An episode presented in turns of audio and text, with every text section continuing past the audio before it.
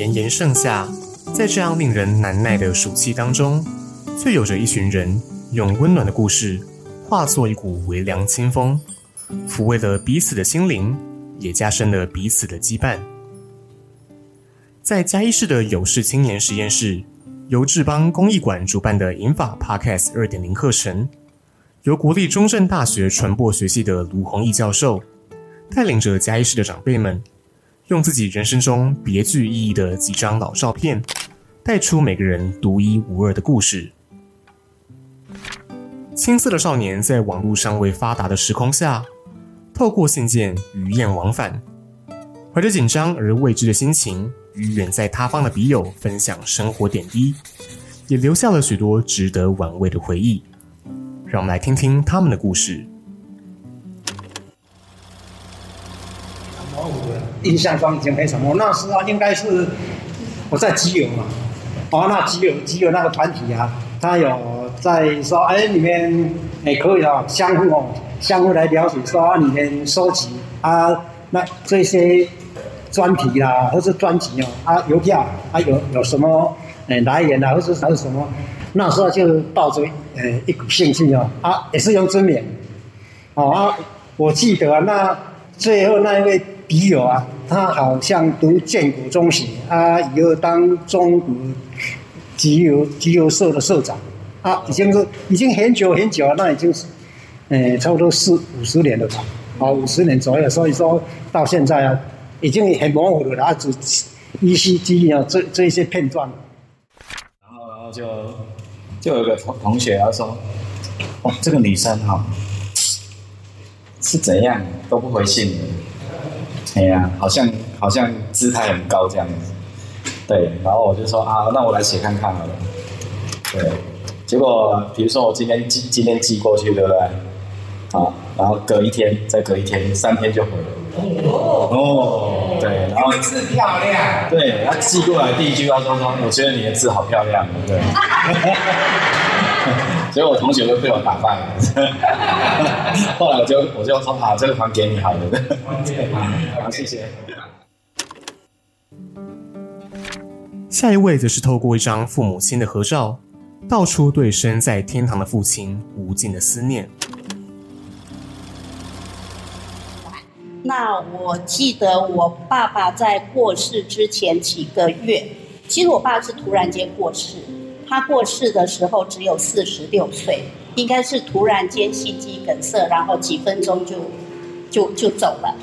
我记得他跟我说，因为我们家有七个小孩嘛，那我爸说我的能力应该没有办法让你们每一个人都出国去念书。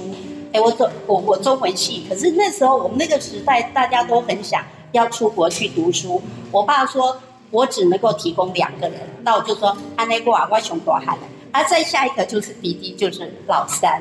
不过，呃，这个愿望一直没有实现啦，因为爸爸在我要升大四的那个暑假他就过世了。所以我跟爸爸的感情很好。我记得我国小三年级，我爸以前在那个国民党的市党部工作，他是专门做社会服务的。他们会有一个那个呃，就是。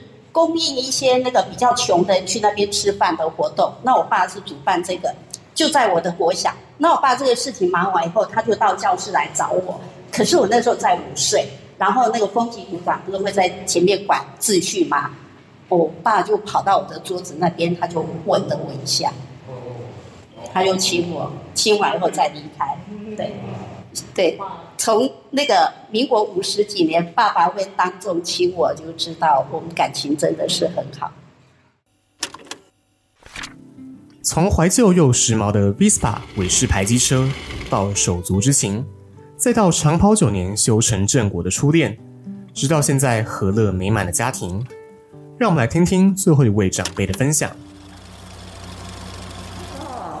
是因为哈，我我们家以前是很穷嘛，然后来是因为家里穷，所以我两个哥哥都很争气，都创业。那创业你没有看到那个刚好是家具工厂，有没有？他在生产那个家具工厂油漆那一类的。那我那时候呃，就是毕业之后就在家帮忙。他为了就是，呃，谢谢我留在家里照顾他的店，所以就特别买这个那个韦氏牌的那个韦斯把这种车子给我骑。那时候我很瘦很小，有没有看到？哦，嘿，嘿，开开就出来了，对吧？嘿，嘿，啊，那时候你看我那么瘦小，还是可以这样子骑着那个那一部车子啊，爬爬到啊，带我表妹啊去盖照。那一部车子也跟了我很多年，所以那时候骑那部车子真的是很拉风啊。我年轻就结婚的时候了哈，其实这张对我来说意义是很大，因为啊，这个这个男生是我一辈子的唯一的男人。的初恋哈，到最后我嫁给他，他现在现在已经走了，在天上了。我们认识大概八九年才结婚，因为那是我们同校的同学。我们毕业之后有一段时间失联，可是后来又联络上，所以算是爱情长跑了。这是我两个宝贝啊，就现在已经长大了。我那个女儿已经两个孙子了，那儿子啊，拜六要结婚了。恭喜恭喜！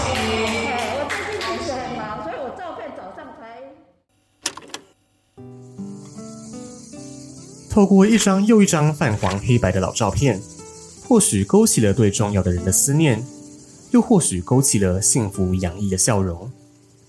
一张又一张老照片，一段又一段珍贵的人生故事，就如同散场的电影一般，带着回忆和情感，将那最美好的画面永远定格在我们心中。最后，让我们来欣赏由卢弘毅教授与李国思老师带来的。散场电影。